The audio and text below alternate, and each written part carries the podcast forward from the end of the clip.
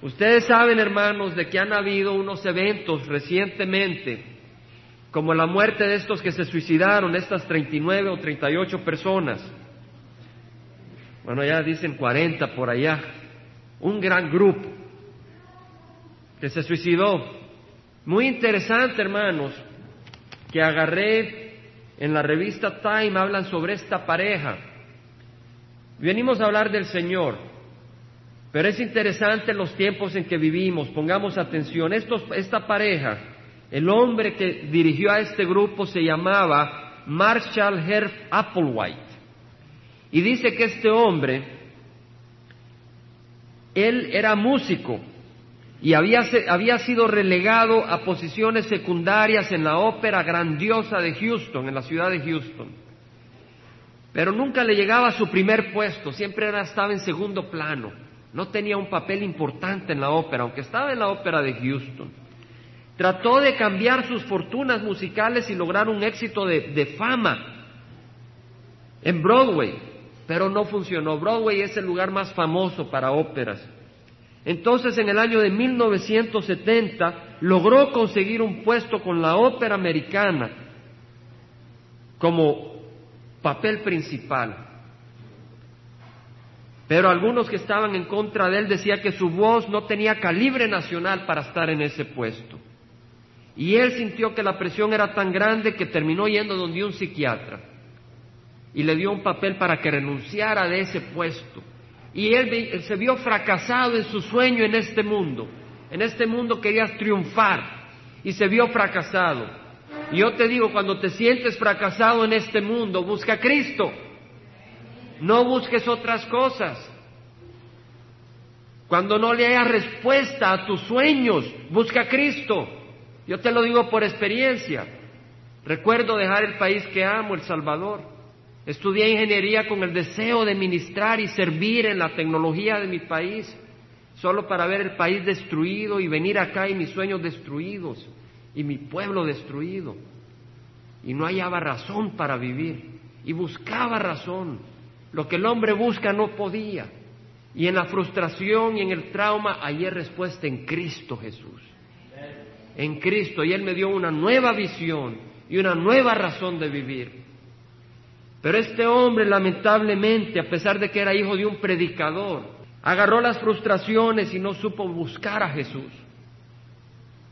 Y terminó en un, en un hospital porque le dio un problema al corazón donde casi murió. Y ahí se encontró con una enfermera que llegó a ser su compañera donde hicieron el, el dueto. Ella se llamaba Nettles.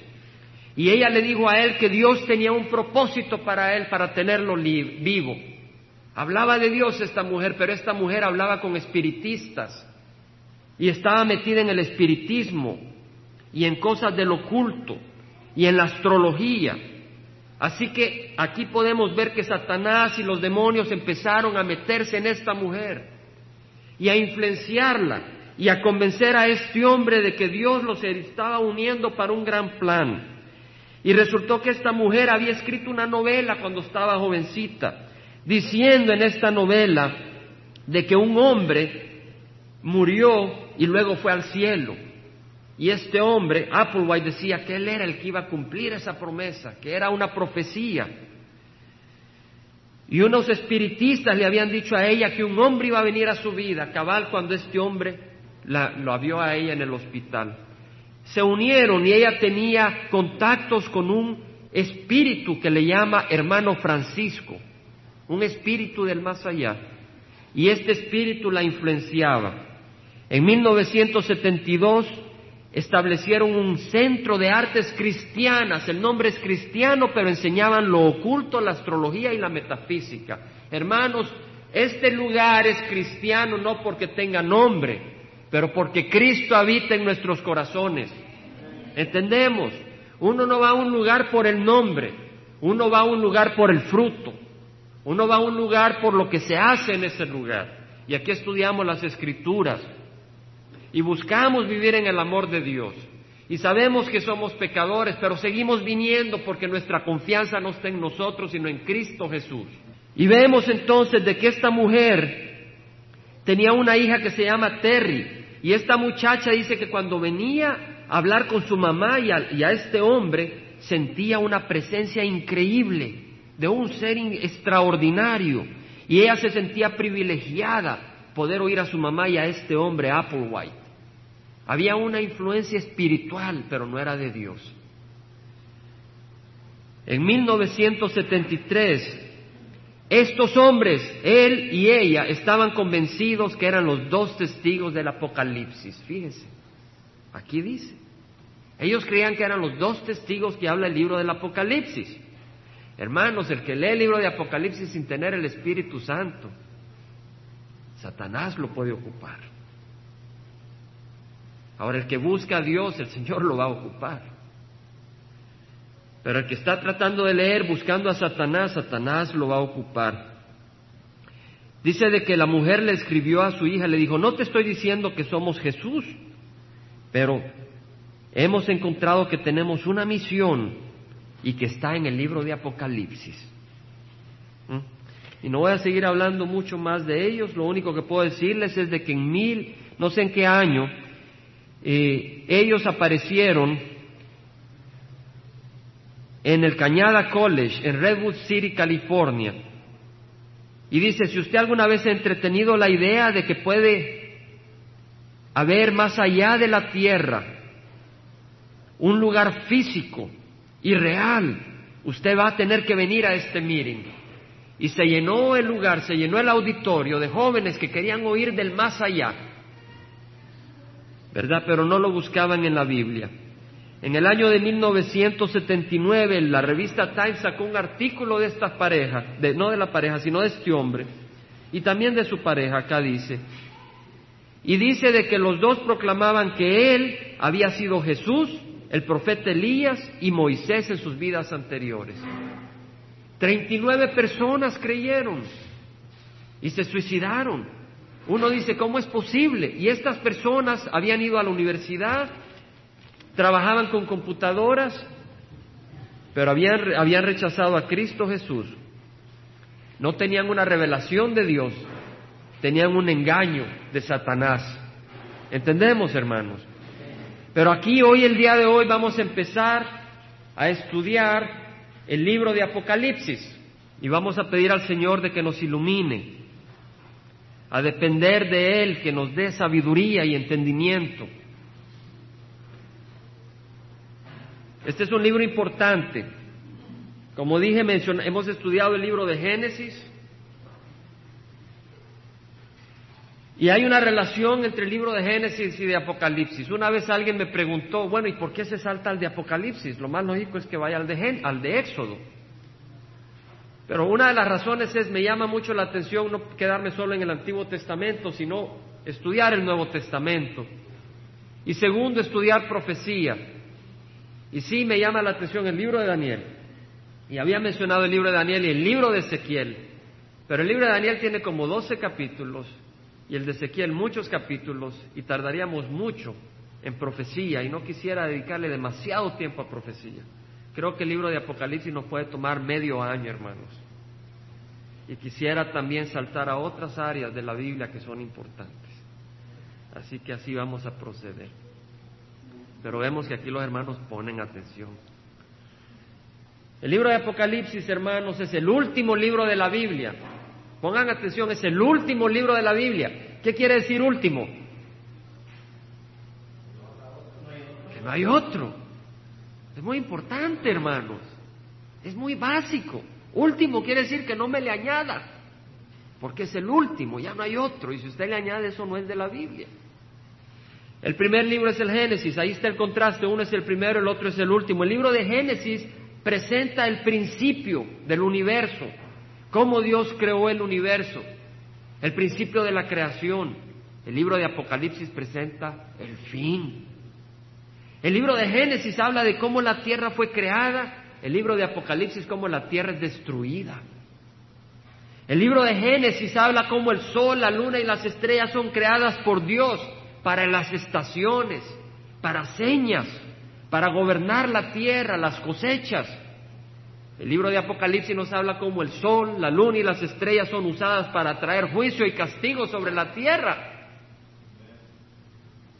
El libro de Génesis habla cómo entra el pecado al mundo y con el pecado la muerte. El libro de Apocalipsis habla cómo el pecado sale del mundo y cómo Dios crea un mundo donde no entra el pecado y donde no hay muerte, pero hay vida. El libro de Génesis habla de la maldición del pecado. Como estudiamos las espinas que se producen en el campo, son producto de la maldición que Dios dio al mundo debido al pecado, y Cristo recibió esa maldición sobre su cabeza llevando una corona de espinas, diciendo, he venido a aceptar la maldición del mundo para que tú tengas vida. Pero el libro de Apocalipsis habla cómo esta maldición es removida. Porque aunque Cristo nos perdona, todavía el mundo está maldito. Todavía el mundo gime y sufre maldición. Y Dios tiene que renovarlo. El libro de Génesis habla cómo entre el sufrimiento y las penas al mundo. El libro de Apocalipsis dice que Dios le seca sus lágrimas a aquellos que le han recibido. Amén. ¿Esperas que Dios te le seque tus lágrimas? ¿Tienes lágrimas? Bienaventurados los que lloran porque ellos serán consolados. El libro de Génesis habla de que Satanás caerá y de que morderá a la semilla de la mujer, pero que esa semilla le aplastará la cabeza. Ese que la iba a aplastar la cabeza es Jesucristo. Pero el libro de Apocalipsis habla de que la caída de Satanás se lleva a cabo y él es tirado al lago de fuego, a donde se queda encerrado para siempre. El libro de Génesis habla de la ciudad de Babilonia, que el hombre construye para llegar y estudiar las estrellas y no ser, no ser destruido por otra, por otra inundación. Pero el libro de Apocalipsis dice que la ciudad, la gran Babilonia, cae y es destruida para no, volver, para no volver a levantarse y Dios trae la nueva Jerusalén, la ciudad construida por Dios. Y hoy vamos a estudiar este libro, hoy empezamos este libro, es un libro muy interesante. Fue escrito por el apóstol San Juan, allá por los años 95 después de Cristo. Es un libro muy interesante y mi promesa a ustedes en Cristo Jesús es buscar enseñar solo lo que entiendo y lo que no entiendo no inventármelo. Solo aquello que siento, que entiendo claramente, compartirlo. Y aquello que no, pues se pasa para el siguiente paso. ¿Verdad? No puedo decirles que entiendo todo, no conozco a nadie que entienda completamente este libro, pero este libro tiene muchas cosas que podemos entender. Y el Señor nos puede abrir la mente. Fue escrito por el libro, por el apóstol San Juan, en el año 95 después de Cristo, Juan estaba anciano, estaba de prisionero en la isla de Patmos, picando piedras para ser usadas para las calles, para el imperio romano, porque se negaba a arrodillarse al César. Porque él decía que el Señor no era el César, no era el gobernador romano, sino que el Señor era Cristo Jesús. Y en ese tiempo hubo una gran persecución de los cristianos. Todos los demás apóstoles habían sido asesinados. Y eso es lo hermoso, que las escrituras sabemos que no son invento de hombre. Son la palabra de Dios los que las escribieron, dieron testimonio que vieron a Cristo Jesús vivo. Los apóstoles. Ellos, ellos se acobardaron cuando Jesús fue crucificado, pero cuando recibieron el poder del Espíritu Santo y vieron a Jesucristo resucitado, recibieron valor y entregaron su vida y sabemos que estas palabras no son palabras de loco, sino que son palabras de sabiduría y de vida eterna. Y así la estudiamos. Padre Santo, venimos ante ti hoy. Abre nuestra mente hoy que empezamos a estudiar el libro de Apocalipsis. Abre nuestros corazones. Ayúdanos, Señor, a entender, a recibir y a aplicar lo que vamos a estudiar. En nombre de Cristo Jesús, amén. Dice la palabra, la revelación de Jesucristo. Apocalipsis, versículo primero del primer capítulo. La revelación de Jesucristo que Dios le dio para mostrar a sus siervos las cosas que deben de suceder pronto y la dio a conocer enviándola por medio de su ángel a su siervo Juan. Hermanos, esta es una revelación. Este no es un invento. Esto no es algo que Juan estaba sentado en la isla desesperado y empezó a imaginarse cosas. Esta es una revelación. Y la palabra revelación aparece en otras palabras, en otras partes de las escrituras. Por ejemplo, en el libro de Efesios, en el capítulo 1, del libro de Efesios, versículo 16, y no voy a parar mucho, hermanos, porque hay mucho que avanzar. Pablo dice, no ceso, no paro de dar gracias por ustedes, haciendo mención de ustedes en mis oraciones. Pablo le daba gracias a Dios por el pueblo de Cristo en Efesios, así como mi corazón se sintió agradecido toda esta semana, porque muchos fueron a visitar a Araceli. Fue agradecido mi corazón por ver el fruto del Espíritu.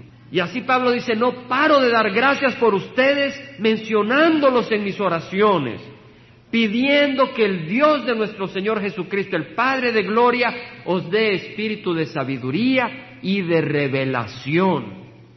Pablo pidió para que la iglesia de Éfeso tuviera un espíritu de sabiduría. Hay una diferencia entre el espíritu de sabiduría y el espíritu de conocimiento. Conocimiento es conocer las escrituras. Sabiduría es aplicarlas en una manera sabia en momentos importantes de nuestra vida, es tomar decisiones sabias. Nuestra congregación necesita un espíritu de sabiduría para saber qué se hace, que si nos movemos para esa iglesia, que si no nos movemos, que si nos bautizamos en ese lugar, todo eso necesitamos un espíritu de sabiduría, las decisiones que uno toma. Me habían invitado a una reunión de pastores el viernes para este sábado y no fui. Hubiera sido muy hermoso un desayuno, ahí estaban todos los pastores hispanos. Pero el Señor me dijo, no, vete a las calles de Orange a compartir el Evangelio sabiduría. Porque lo que buscamos es la sabiduría del Señor de qué hacer en nuestras vidas. Espíritu de sabiduría y de revelación. La revelación es, vamos a explicar más qué es.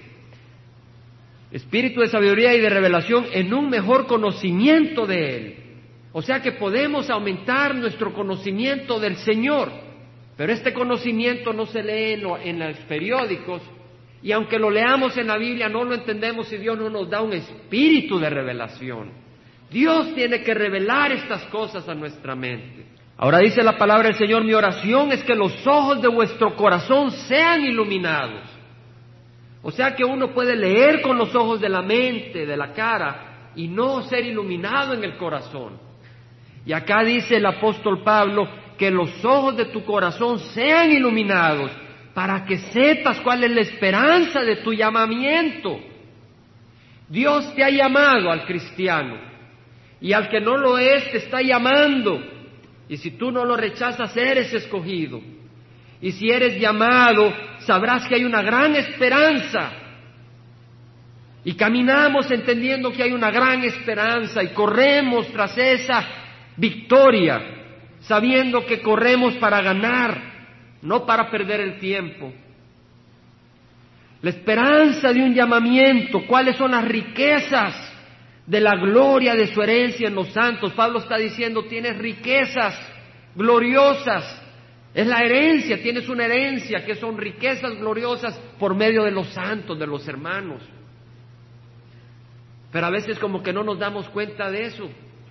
Y en vez de apreciar que nuestros hermanos son herencia de Dios, nos comemos unos a otros, tal vez no acá.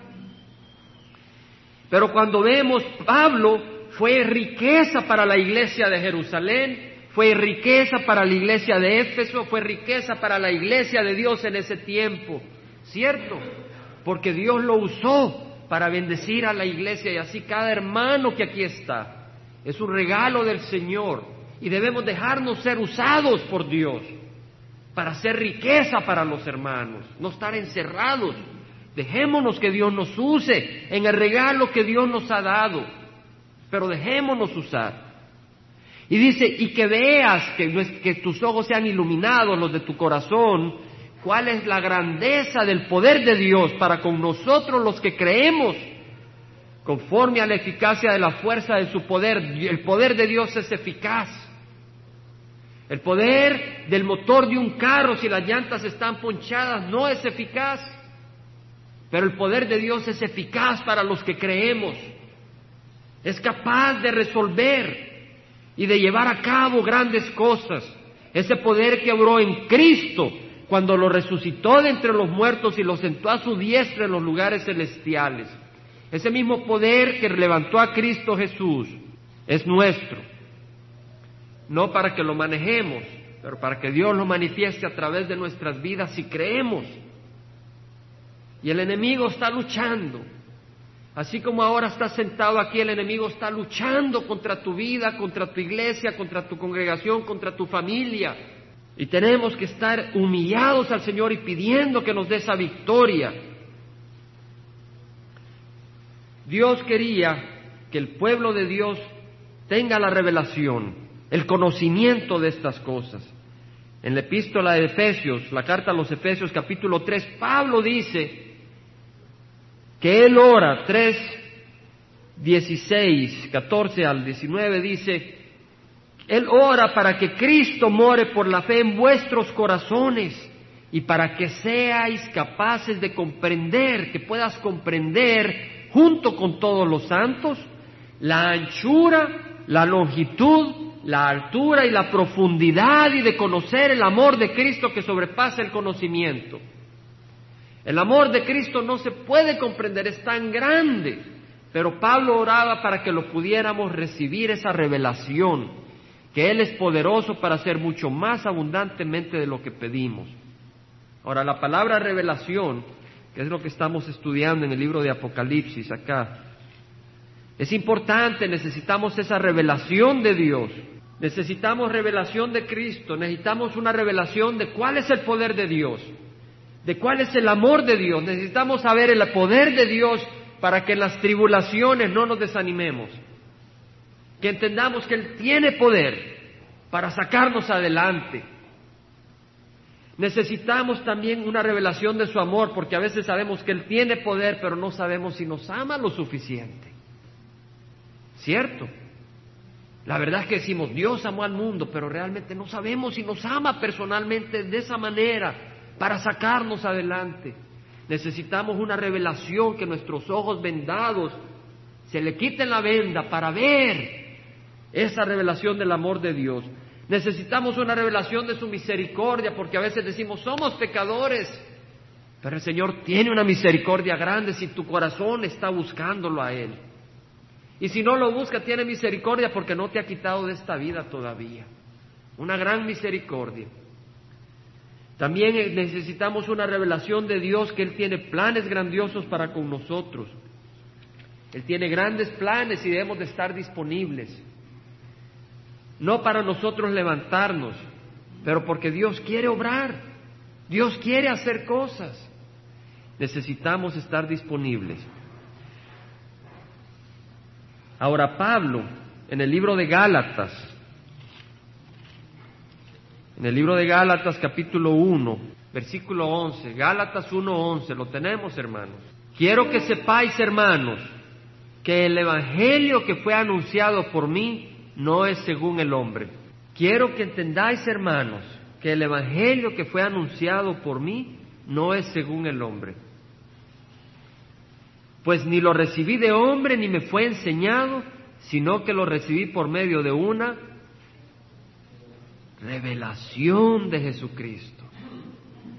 Hay una diferencia entre la deducción mental y la revelación. La iglesia tradicional ha establecido nuevas doctrinas basadas en lógica. Y dicen, no vengas a Jesucristo porque tal vez no te va a escuchar. Ve a su mamá porque un hijo jamás le dice no a su mamá. Ve a su mamá para que su mamá vaya a su hijo. Y si le pides a su mamá, su hijo le va a hacer caso.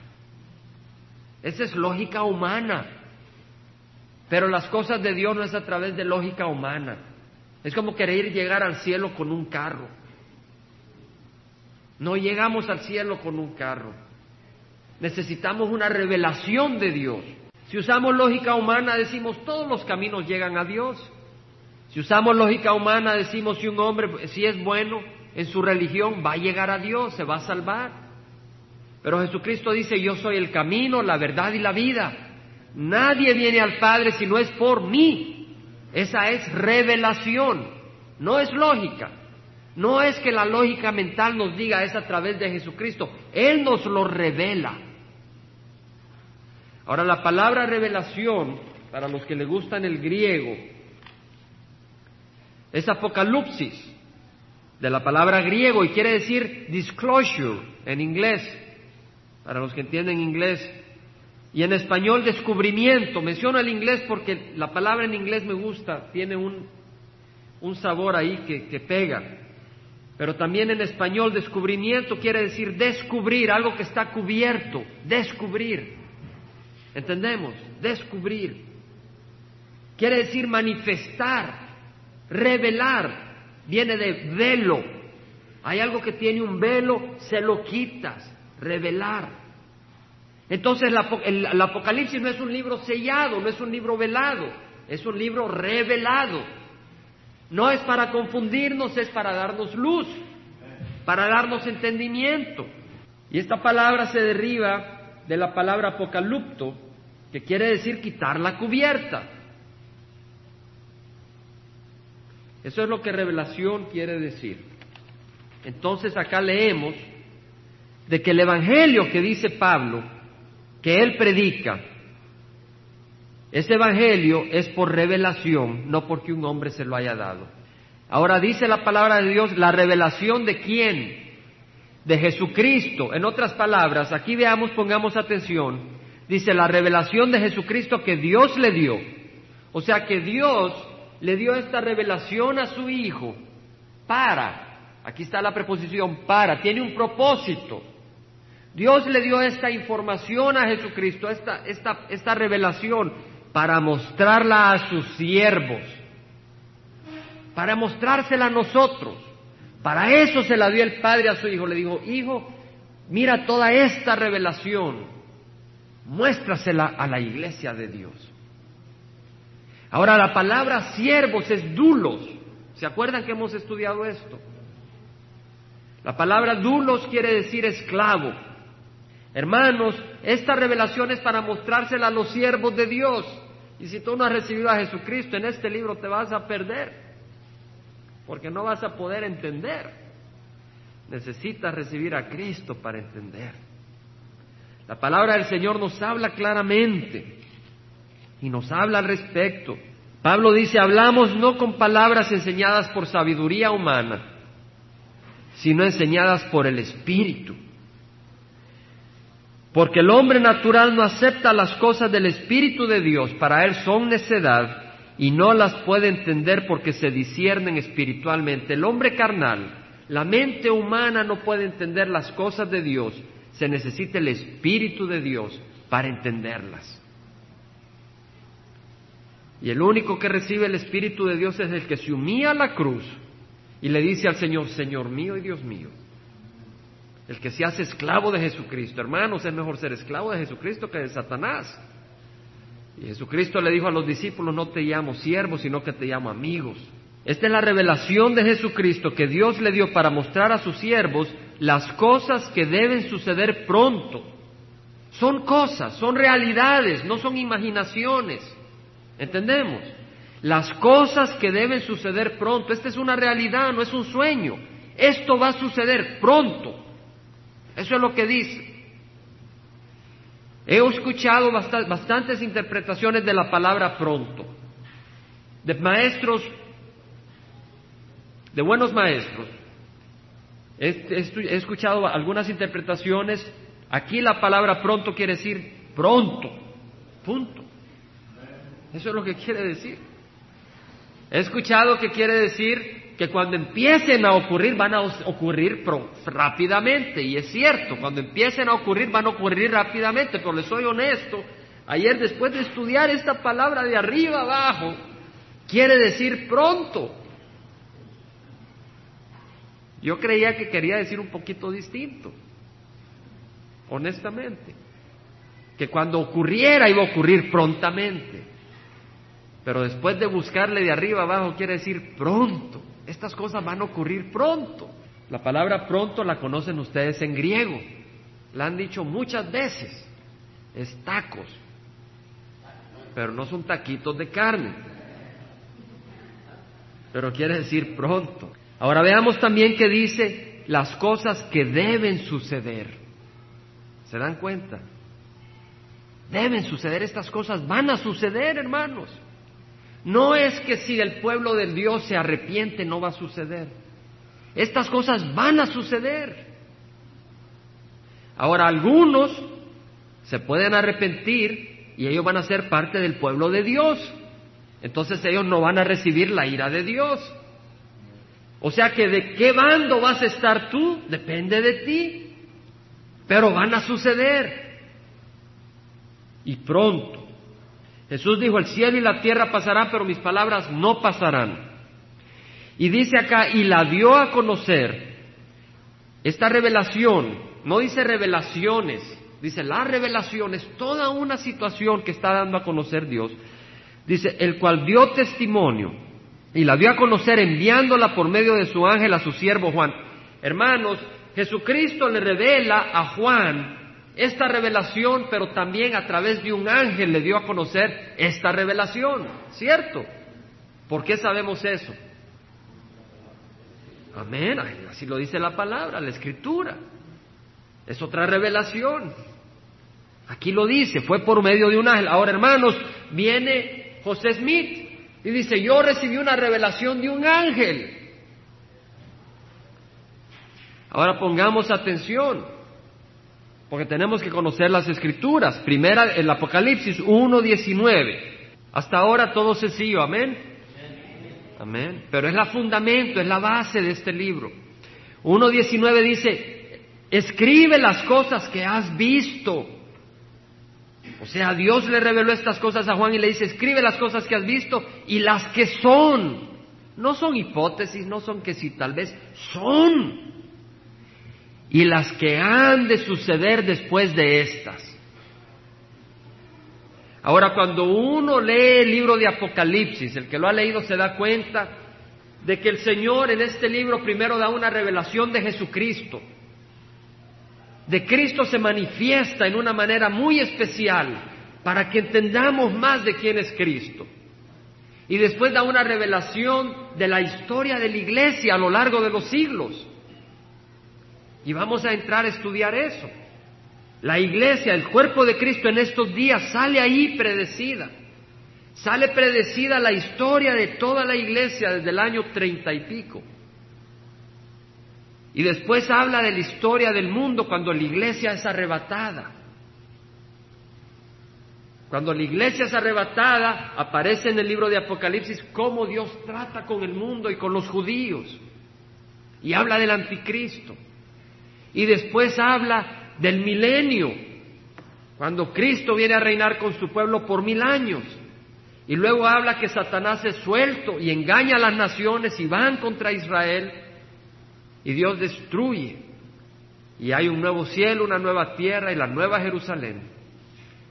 Y la eternidad con Dios. Entonces mi pregunta es, si estas son las que van a suceder, ¿quién le puede añadir? ¿Entendemos? Porque ya cubrió todo lo que va a suceder en el futuro. Entonces no le podemos añadir. Y de hecho hay una seria advertencia al que le quiera añadir. En el capítulo 22, al final del libro de Apocalipsis, Juan dice en el versículo 18, y esta es una advertencia para nosotros, nosotros que estamos estudiando este libro, cuidado hermanos, de añadirle Cuidado de agarrar este libro y empezarle a contar otras cosas a otras personas que nosotros le añadimos. Cuidado. Cuidado de quitarle. Cuidado de quitarle. Versículo 18 dice, yo testifico, yo doy testimonio. Él es un testigo, él ha visto. Y dice, yo testifico, te está, está siendo testigo tuyo. A todos los que oyen las palabras de la profecía, profecía quiere decir que es algo futuro que va a ocurrir.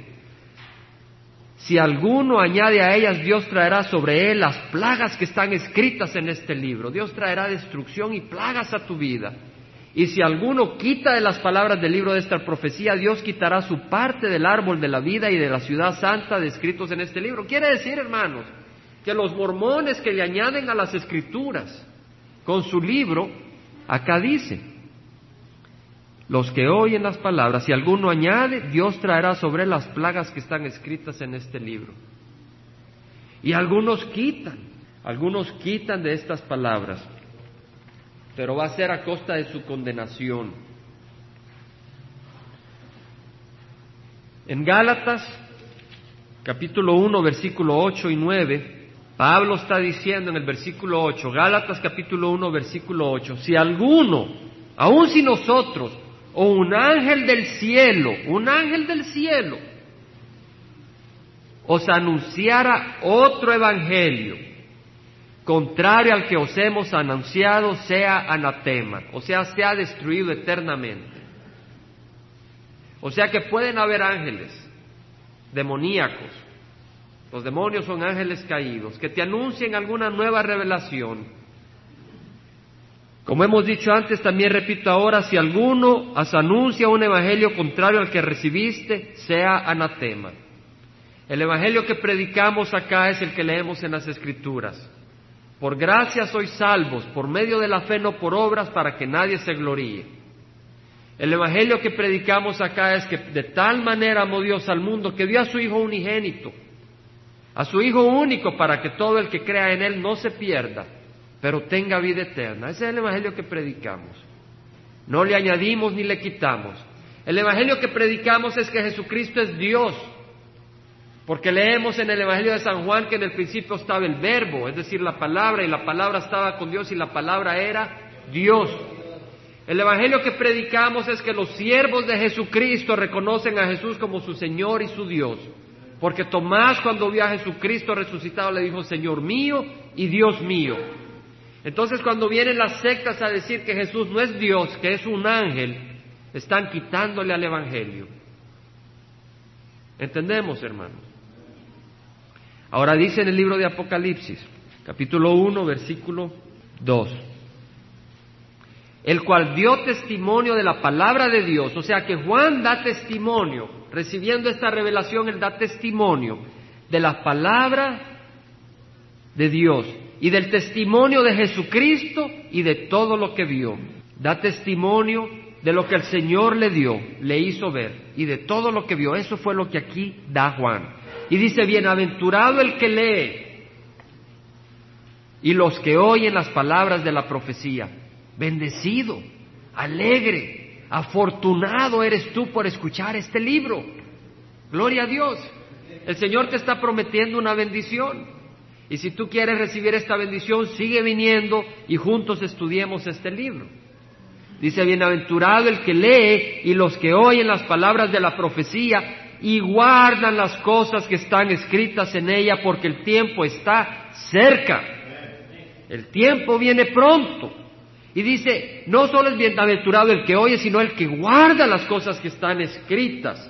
Es muy importante guardar la palabra del Señor. En Mateo. Entonces, hermanos, cuando leemos este libro, no es un ejercicio mental, no es para decir, yo estudié el libro de Apocalipsis, ven, pregúntame, yo te digo todo lo que quieras saber.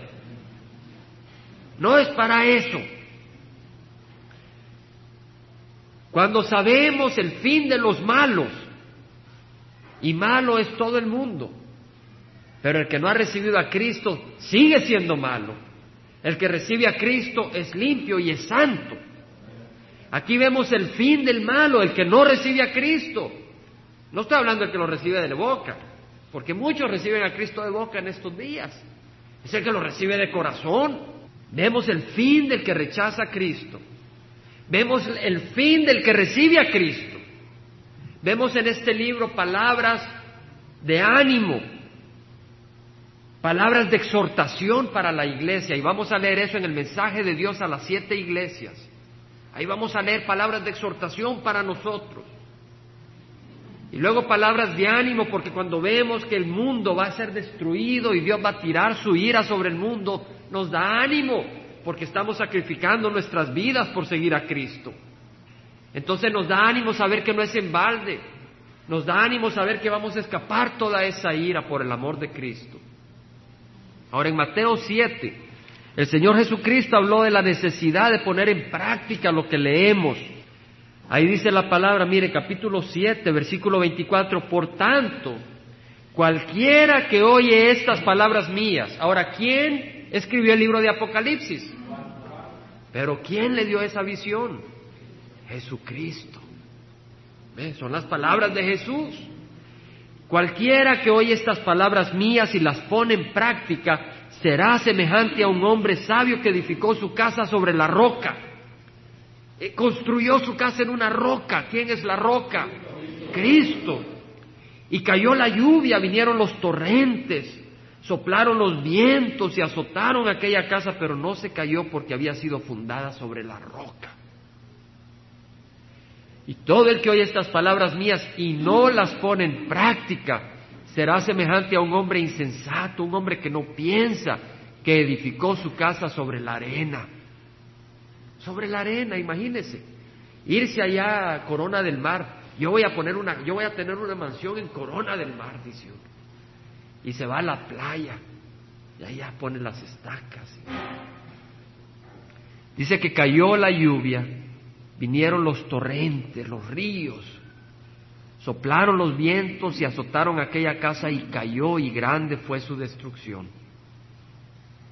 Cuando Jesús terminó estas palabras, las multitudes se admiraban de su enseñanza porque les enseñaba como uno que tiene autoridad y no como los escribas. Padre Santo, vamos a cerrar los ojos. Padre Santo, venimos ante ti. Te damos gracias por tu palabra. Te rogamos, Señor, de que nos ayudes a obedecerla transforma nuestros corazones, trabaja en nuestras vidas y revela a Cristo Jesús, que lo conozcamos más, para que nos amemos más unos a otros.